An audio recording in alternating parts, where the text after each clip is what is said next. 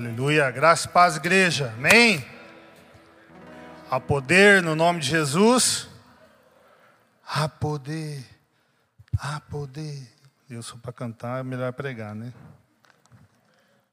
Há poder no seu nome, Jesus, para curar, libertar, salvar. Aleluia. Rafael, agradeço as suas palavras mas que diminua eu e que cresça o Senhor em mim, amém? Nós não somos nada sem o Senhor aqui neste lugar. Na verdade, em nenhum lugar que nós estivermos, nós não somos nada sem o Senhor, porque é Ele que conduz todas as coisas, é, tudo coopera para o bem daqueles que amam. Então, se nós amamos ao Senhor, as coisas cooperam ao nosso favor, amém? Glória a Deus. Vocês estão preparados para a palavra que o Senhor tem para esta noite? Amém? Amados, eu estou feliz novamente de trazer a palavra do Senhor aqui para a nossa igreja. É, sempre eu tenho falado que a palavra ela trabalha sempre em nós que estamos aqui pregando primeiramente. E essa palavra é uma palavra que o Senhor me colocou já há algumas semanas e ele veio trabalhando no meu coração e eu creio que será de grande produtividade para nós nesta noite. Amém? O que eu peço aos irmãos é que vocês estejam com o coração aberto. Não fiquem dispersos. Preste atenção na palavra. É, muitas vezes a gente quer ficar olhando o celular. Eu estou ali sempre no fundo da pregação, eu vejo pessoas olhando celular, Facebook, principalmente os jovens. Né? Vamos parar, vamos prestar atenção na palavra. A palavra vai falar com você. A palavra ela é viva e eficaz, ela não vai voltar vazia. Não importa quem está aqui na frente, o importante é pregoar a palavra, e a palavra vai entrar no seu coração. Talvez não sirva para hoje, mas não há um momento oportuno, ela vai servir para você, amém? Então vamos ficar atentos aí, porque a palavra é algo tremendo para as nossas vidas, amém? Vai alimentar o nosso espírito esta noite. Nós vamos sair daqui renovados, cheios da presença do Espírito Santo, mais ainda, porque nós já somos cheios, mas nós vamos transbordar em nome de Jesus, amém? Você está bem, irmão?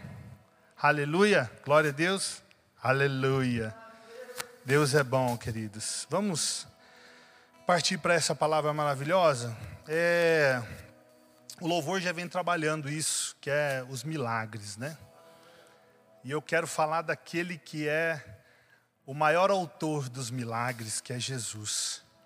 E eu queria convidar você a navegar e viajar junto comigo nessa palavra e você ter um entendimento daquilo que Deus tem para nós nesta noite.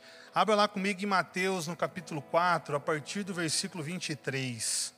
Mateus, capítulo 4, a partir do versículo 23. Aleluia. Há poder no seu nome, Jesus, para curar, libertar e salvar. Amém?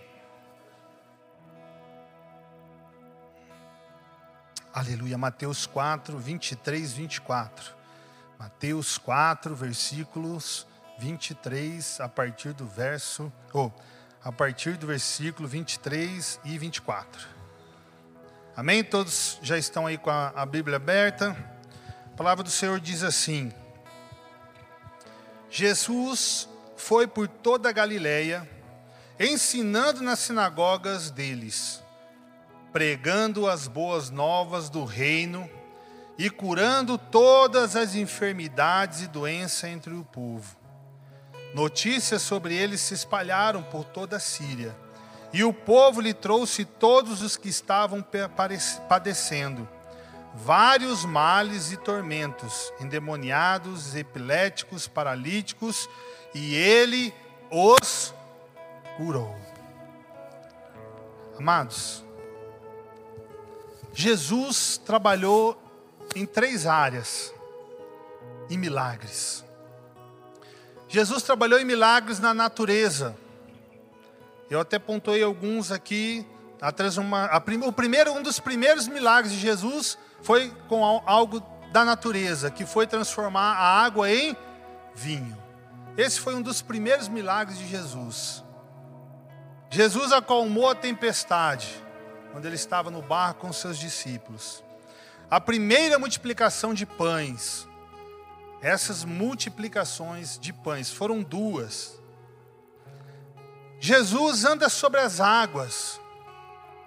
a fogueira, a, a figueira que secou. Então Jesus, ele trabalhou nos milagres, nas coisas naturais, nas coisas da natureza. Mas também Jesus, ele trabalhou nos milagres na parte humana, na parte das doenças. Quando nós falamos da cura de um leproso, que está em Mateus 8, a partir do versículo 1, a sogra de Pedro, os dois endemoniados, que está em Mateus 8, de um paralítico, que está em Mateus 9, a mulher com fluxo de sangue, que está em Mateus 9, os dois cegos, o homem com a mão mirrada, né, que estava com a mão enriquecida, o filho da mulher cananeia, um jovem possesso, um endemoniado, um surdo e um gago, um cego em Betesaida, dez leprosos, o filho de um oficial do rei, o paralítico. Irmãos, vários milagres o Senhor operou através do ser humano através de pessoas. E ele operou também no milagre do sobrenatural, que foram três milagres que Jesus fez, que foi o que? Ressuscitou. Jesus ressuscitou três pessoas. Ele ressuscitou a filha de Jairo, que está em Mateus 9, a filha de, da viúva de Naim, que está em Lucas 7, e a ressurreição de Lázaro, que é bem conhecido de todos. O que eu quero trazer para vocês, amados, que Jesus, ele fez milagres. O que, que mudou daquela época para cá? O que que da época de Jesus, quando Jesus andava com os discípulos, a palavra de Deus fala lá em João 21 que não existem livros que possam descrever todos os milagres que Jesus fez na sua jornada. Não existe no mundo, não existiria no mundo. Isso em três anos de ministério. Então, queridos, o que eu posso enxergar é que aonde Jesus estava, havia milagres. Aonde Jesus estava, havia milagres. Aonde Jesus estava, o milagre acontecia. Ou de uma forma natural, porque quando ele chegava as coisas aconteciam, ou porque ele era ocasionado por pessoas, porque as pessoas iam até ele. E é aí que é onde eu quero chegar, que é o tema dessa mensagem: provocadores de milagres. Provocadores de milagres. O milagre ele pode ser natural, mas você pode provocar esse milagre. E é nessa questão que eu quero entrar nesta noite com você.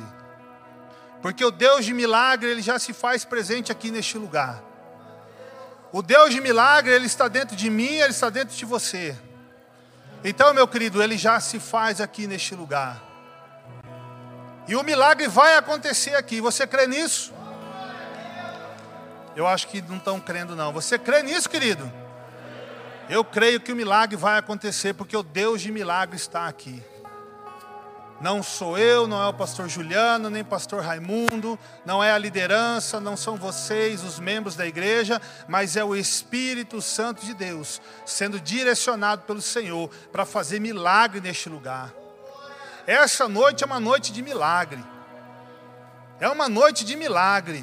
E eu vou trazer para vocês algo que vocês vão aprender para que esse seu milagre possa ser um milagre que possa ser mais rápido do que você imagina. Aleluias. Quando nós olhamos para a mulher do fluxo de sangue, ah, ah, é um, é, ela é bem clichê, prega-se muito sobre a mulher do fluxo de sangue. A mulher do fluxo de sangue, Jesus foi até ela? Não foi ela que foi até Jesus. Ela foi provocar o milagre dela. Jesus estava passando e ela falou: Se eu tocar apenas na orla da veste dele, eu serei curada. Ela foi atrás do milagre dela, ela provocou o milagre dela. Amados, o milagre era físico, mas existia algo que ela precisava. Você imagina uma mulher tendo fluxo durante 12 anos. Eu não sei como funciona isso, mas para vocês mulheres é terrível. Ter fluxo de sangue, tem mulheres que estão com fluxo de sangue muito forte. Isso traz fraqueza, isso traz debilidade, é ruim. Então você imagina 12 anos você sofrendo com isso. Eu posso dizer que essa mulher, ela estava com uma anemia crônica, porque você só tinha fluxo de sangue. Quanto essa mulher ingeria de, de, de vitamina, de ferro, para poder é, estar aí com uma condição de uma mulher saudável? Ela estava batida, os médicos já não tinham mais o que fazer de diagnóstico a ela, já tinha gastado todo o seu dinheiro. Como estava a emoção desta mulher? Como essa mulher estava intimamente? Como ela estava? Então essa mulher ela não precisava só de uma cura física, mas ela precisava curar a sua alma. Doze anos sofrendo com o mal. Irmãos, e naquela época, na lei antiga, ela se era considerada como impura. Se ela sentava num banco, aquele banco se considerava impuro. Aonde ela tocava era impuro, então ela tinha que ficar o que escondida, acolhida. Então pensa como essa mulher ela estava, o qual o sofrimento psicológico que essa mulher sofreu. E quando ela teve a oportunidade de falar, olha o mestre está passando, ela falou, é agora é a minha hora. Ela foi atrás do milagre dela, ela provocou o milagre dela.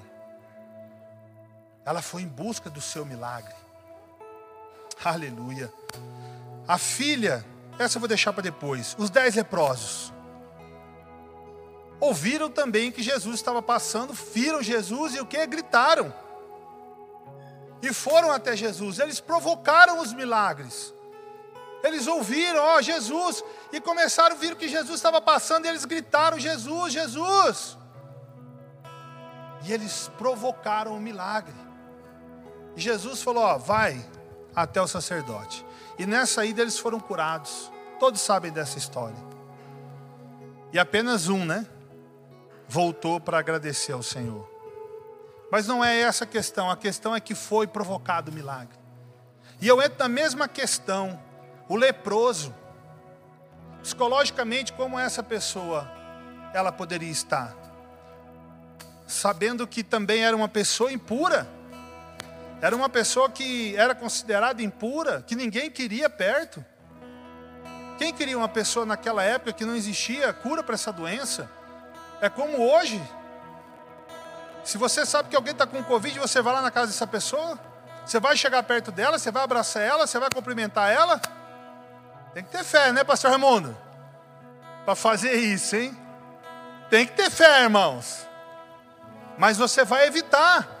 Assim era com os leprosos, as pessoas evitavam ficar próximo deles, as pessoas não queriam estar próximas, eles eram considerados impuros. Imagina como é que é emocionalmente isso, as pessoas olharem para você e te considerarem como um lixo.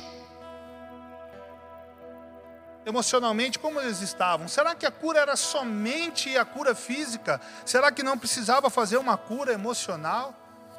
Sentimental, uma cura da alma, de um sofrimento que eles estavam passando?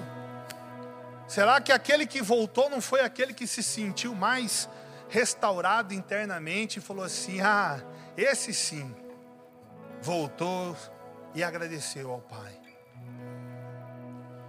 O cego Bartimeu, a mesma coisa, ficou sabendo que Jesus estava passando e saiu gritando: Jesus, Jesus, provocou o milagre. Jesus não estava indo em direção dele. Jesus não estava indo com o propósito de estar onde ele estava. Jesus estava passando. Ele estava passando. Como ele está aqui, ó, passeando. E talvez é hora de você pegar e provocar o seu milagre esta noite. Aleluias. E o cego Bartimeu foi curado da sua cegueira porque ele foi em busca do Mestre. Ele buscou o Mestre. E quando nós olhamos para filha endemoniada da mulher de Cananeia, essa história é bem interessante, porque é a mesma situação. Jesus estava saindo. Vamos ler. É, lá em Mateus 15, 21. Mateus 15, bem pertinho, estava no 4, né? 15, 21. A Partindo Jesus dali, retirou-se para os lados de Tiro e Sidom. E eis que uma mulher cananeia, que viera daquelas regiões, clamava: Senhor, filho de Davi, tem compaixão de mim.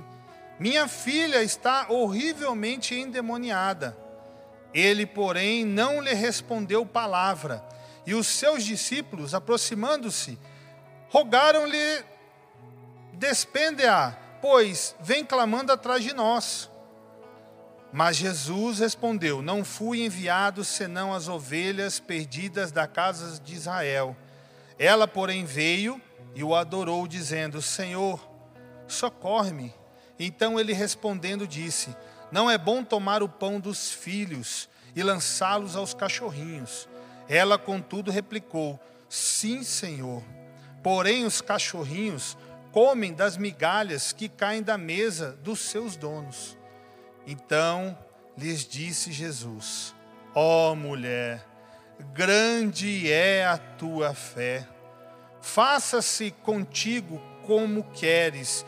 E desde aquele momento sua filha ficou sã. O que, eu entendo nessa palavra que aqui me chamou muita atenção?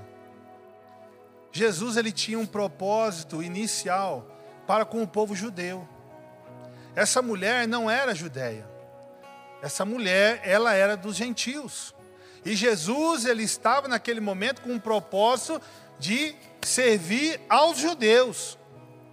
Por isso que ela, ele fala aqui a respeito né, da, de dar a comida aos cachorrinhos.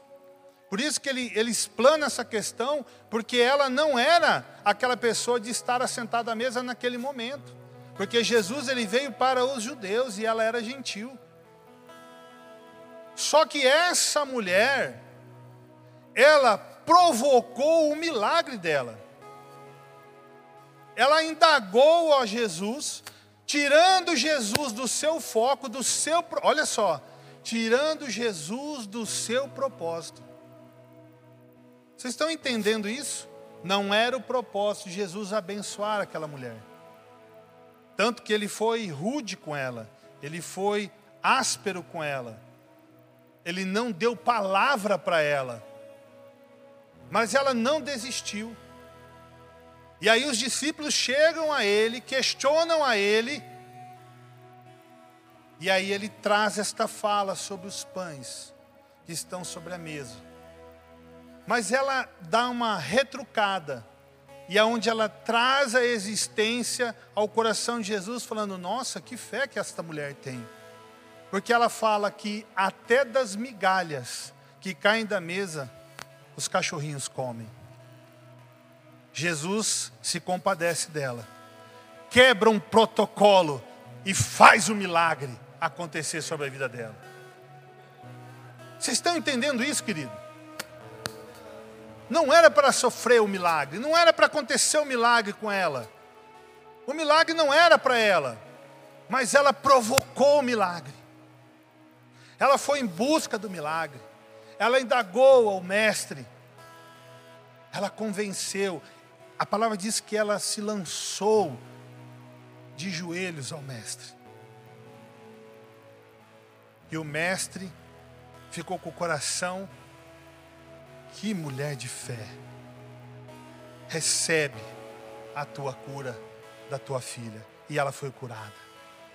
O que eu quero trazer, irmãos? Uma postura correta pode trazer um milagre para perto. Às vezes, irmãos, o seu milagre está lá na frente. Às vezes, o seu milagre está lá longe. Mas uma postura perante ao Senhor pode trazer o seu milagre para mais perto. É isso que eu quero trazer para vocês nesta noite. Muitas vezes você tem olhado para o teu milagre, você tem olhado para situações, e você tem falado, está muito distante, está muito longe. Pode ser uma enfermidade física, pode ser uma enfermidade emocional, pode ser algo que está acusando dentro do seu ser, Talvez aqui internamente você está com a sua alma abalada. Talvez você está perturbado. Deus já me mostrou pessoas aqui que não conseguem dormir à noite. Não conseguem dormir à noite, tem insônia. Passa mal. Talvez você está com aflição de alma. E nesta noite o Senhor está dizendo para mim e para você: eu vim aqui para trazer milagre para a sua vida. Eu vim aqui para libertar você. Eu vim aqui para salvar você. Eu vim aqui porque eu sou o Jesus de ontem. Eu sou o Jesus de hoje e serei o Jesus de eternamente. O mesmo Jesus que fez milagre lá atrás. O mesmo Jesus que usou a natureza. O mesmo Jesus que usou os homens. O mesmo Jesus que ressuscitou é o Jesus que vive hoje. É o Jesus que está no meio da igreja. É o Jesus que está no meio de nós. É o Jesus que habita dentro do seu coração. É aquele que te chama. É aquele que fala: Filho meu, vem que eu farei grandes coisas, que os teus olhos não vão enxergar, coisas grandes.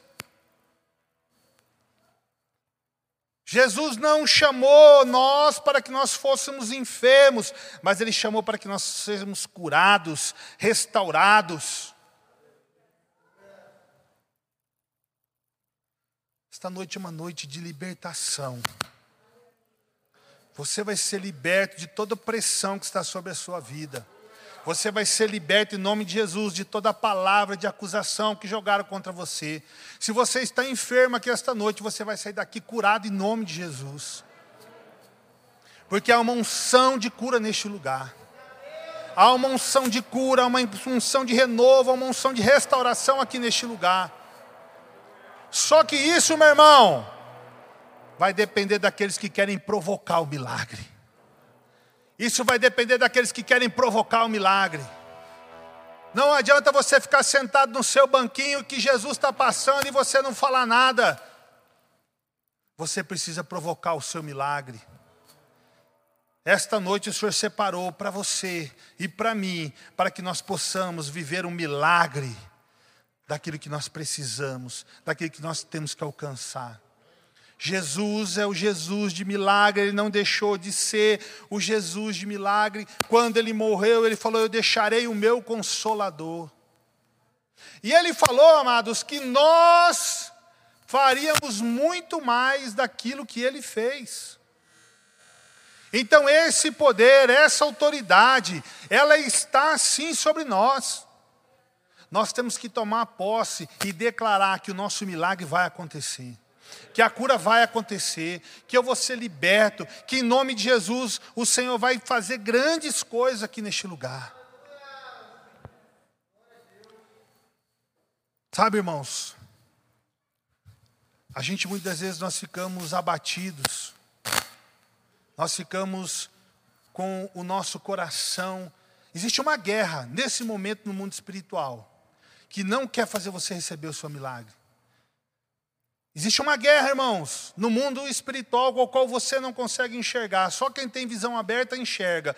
Quem não tem, existe uma guerra no mundo espiritual agora, neste momento, dizendo e falando para você assim: ó, é blasfêmia o que ele está falando. Isso daí é conversa balela, é conversa fiada. Sabe por quê? Porque ele não quer que você receba o teu milagre.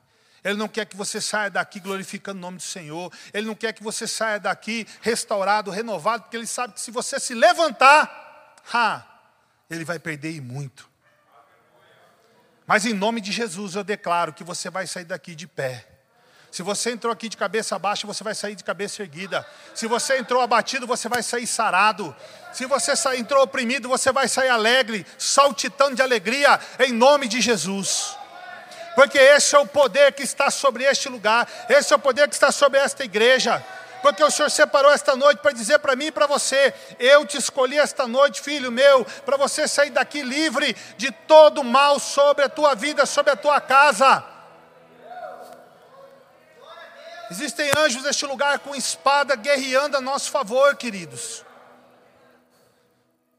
É uma batalha espiritual muito grande, mas nós estamos revestidos pelo poder que há no nome de Jesus. Há poder no nome de Jesus para curar, para libertar, para salvar.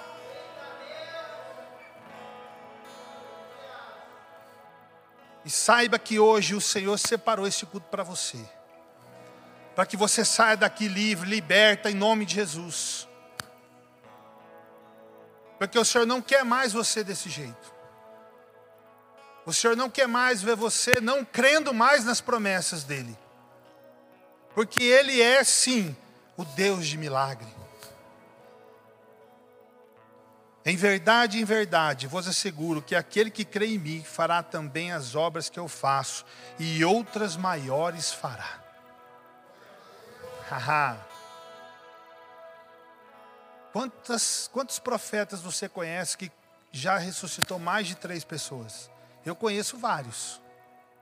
Tem um que não lembro agora do nome dele, que acho que são 21 pessoas que ele ressuscitou. É um americano. 21 pessoas. Quantos homens de Deus lançam a palavra e pessoas são curadas? Quantos? Quantos? Porque Jesus nos entregou isso, só que nós temos que tomar posse disso. E você precisa tomar posse, que em nome de Jesus, esta é uma noite de cura, é uma noite de libertação. Em nome de Jesus. Irmãos, eu servi muito tempo a Satanás. Eu sei muito bem como ele age, como ele atua. Já fui em cemitério, já fui em várias situações fazer coisas terríveis. E o Senhor me resgatou do império das trevas para o império da luz para o reino da glória. Porque Ele tinha um propósito com a minha vida. Como Ele tem um propósito com a sua vida nesta noite. E não tem força nenhuma maligna que vai impedir de você vencer, de você romper aquilo que precisa ser rompido.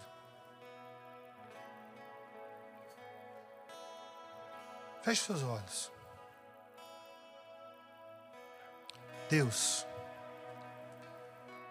aqui eu sei que tem pessoas, Pai, que precisam ser libertas e restauradas do Teu poder e da Tua glória.